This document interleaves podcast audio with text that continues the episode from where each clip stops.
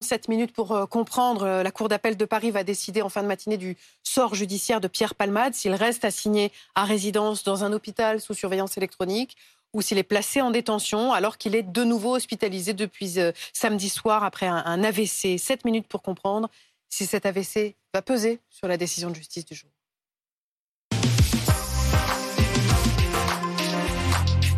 Et avec nous pour en parler, Pierre Amarinco, bonjour. Vous êtes neurologue à l'hôpital Bichat. Vous avez écrit le livre Vaincre l'AVC, comment le reconnaître, comment guérir, comment le surmonter comment l'éviter. C'est aux éditions du Rocher.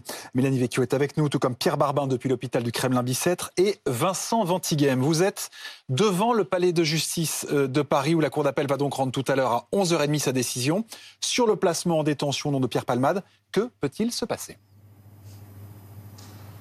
Oui, dans trois heures, donc les trois magistrats de la Chambre de l'instruction de la Cour d'appel vont rendre leur décision. Évidemment, Pierre Palmade ne devrait pas être présent à 11h30, mais son avocate Céline Lassec, euh, oui, pour écouter cette décision et surtout découvrir les motivations de la Cour d'appel avec deux options possibles. La première, c'est celle d'un maintien de cette assignation à résidence sous surveillance électronique. La seconde, c'est celle d'un placement en détention provisoire, notamment si la Cour d'appel estime qu'il y a un risque de réitération des faits trop élevé, s'il y a un risque que Pierre Palmade, à terme, reprenne le volant sous l'emprise de la cocaïne. Euh, est-ce que son AVC de samedi soir, Vincent, va peser sur la décision de justice tout à l'heure?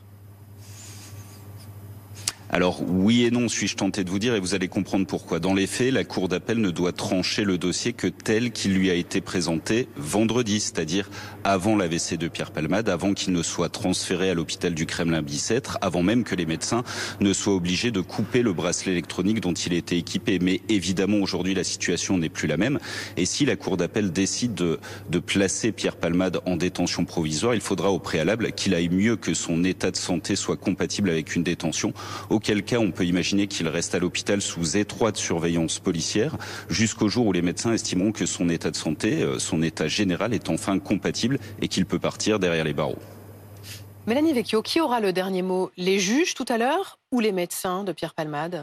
Alors, sur la décision, ce sont les juges qui vont avoir le dernier mot. En revanche, sur l'état de santé, savoir si Pierre Palmade est en état soit d'être assigné à résidence euh, sous bracelet électronique, soit d'être placé en détention provisoire, là, c'est bien évidemment les médecins qui vont donner leur feu vert pour le placer dans un endroit ou dans un autre. Voilà, décision. Ce sont les juges, l'application, ce seront donc les, les médecins. Pierre Barbin, justement, l'état de santé de Pierre Palmade. Qu'en sait-on ce matin?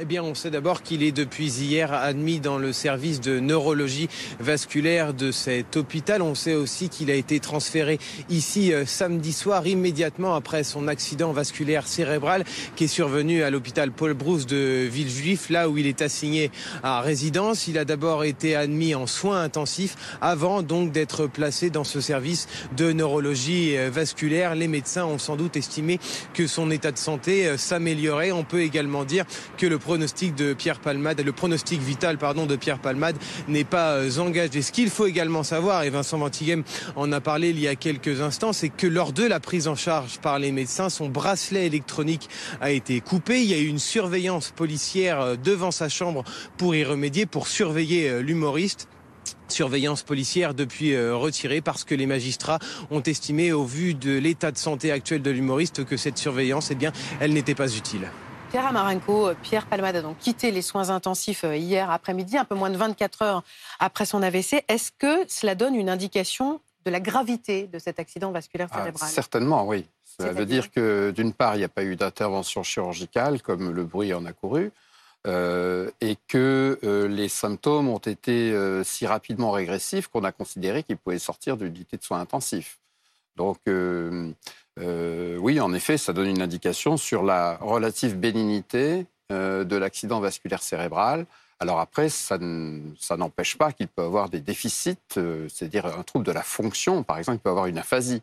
Mmh. fonction du langage. Voilà, un trouble, du, langage, et donc une aphasie qui empêcherait qu'on l'interroge ou qu'il réponde à des questions.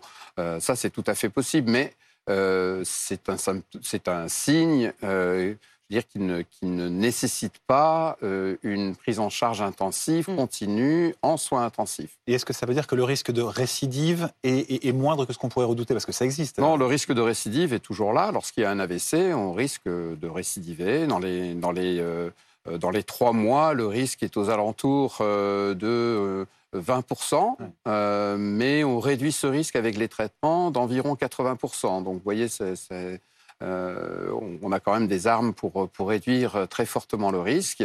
après, c'est savoir quel est le type d'AVC qu'il a eu. Est-ce que c'est un infarctus cérébral qui est une artère qui se bouche et qui euh, fait que le sang n'arrive plus à la zone en question, à la zone du cerveau en question. Euh, soit c'est une hémorragie cérébrale, euh, c'est-à-dire qu'une artère éclate sous le fait de, l'hypertension artérielle dans la partie profonde du cerveau et donne une poche de sang qui est plus ou moins grosse, plus ou moins volumineuse, plus ou moins dangereuse. Euh, soit, en troisième lieu, c'est une hémorragie méningée, c'est-à-dire qu'une artère à la surface du cerveau a un anévrisme, c'est-à-dire une mmh. petite poche euh, appendue à la paroi artérielle qui éclate et qui euh, fait que le sang se répand autour du cerveau. Alors, ces deux dernières possibilités sont moins vraisemblables dans la mesure où il est sorti en moins de 24 heures des soins intensifs. Donc, s'il a eu un AVC, c'est plutôt un accident ischémique cérébral. Alors, euh, pourquoi il aurait un accident ischémique cérébral? On sait qu'il est cocaïnomane, euh, on sait qu'il consomme beaucoup d'alcool. Euh, ces deux facteurs de risque-là peuvent favoriser un AVC. Est-ce que l'accident de voiture, le choc de l'accident, le choc physique, a pu provoquer un AVC deux semaines plus tard? Alors, par le biais d'une dissection, oui. Euh, c'est-à-dire que euh, lors du choc, euh, il y a un traumatisme cervical, une dissection de l'artère carotide, c'est-à-dire un hématome qui se met dans la paroi de l'artère, un caillou qui se met en regard de cet hématome à l'intérieur de l'artère, dans la lumière de l'artère, et ce caillot, quelques jours plus tard, peut migrer et partir dans le cerveau. Ça, c'est une possibilité qu'il faut envisager, oui. Docteur, est-ce que vous laissez sortir de l'hôpital un patient 48 heures après un AVC, aussi léger soit-il Vous? Ah oui, bien sûr, même, quelques heures après. Oui, un accident ischémique transitoire, c'est-à-dire qu'il dure quelques mhm. minutes, quelques secondes, euh, ou bien au maximum une heure. Euh, on fait tous les examens complémentaires, on lui donne tous les traitements, bah, il peut sortir après. Les risques de récidive et les séquelles sont-ils compatibles avec la détention? Euh, Bien entendu, bien entendu, les risques de récidive sont maîtrisés en partie, dans 80% des cas, par les traitements qu'on lui donne, qu'on donne aux patients. Et euh, la détention, bah, euh, qu'on soit euh, en milieu carcéral ou qu'on soit avec un avec un bracelet électronique, voilà, il n'y a pas de différence. Il suffit simplement qu'il soit voilà, surveillé, revu, examiné de temps en temps par un médecin spécialisé n'y a pas de problème. La question des, séquelles de l'AVC, elle va se poser parce qu'il doit être encore entendu dans d'autres aspects du dossier, Pierre Palmade. Euh, euh, les, difficultés de, langage, par exemple, c'est quelque chose qui est très fréquent ou qui est plutôt rarissime après un AVC Ah non, non, c'est fréquent, oui. Après un AVC, c'est fréquent. Vous voyez, tout dépend de la zone du cerveau qui a été touchée. Si c'est la zone temporale, c'est la zone du langage. Mhm. Temporale gauche, c'est la zone du langage. Et donc, si cette zone-là est touchée, bah oui, ça peut donner un trouble du langage qui peut être plus ou moins sévère. Euh, il peut y avoir un trouble du langage qui permet tout à fait de, parler euh, autour de cette table, mhm. euh, ou un trouble du langage qui peut empêcher totalement de comprendre ce qu'on vous dit et même de sortir des mots qui soient intelligibles. Maintien à l'hôpital ou placement en détention provisoire. On aura la réponse donc euh, à 11h30 depuis la, Cour d'appel de, Paris.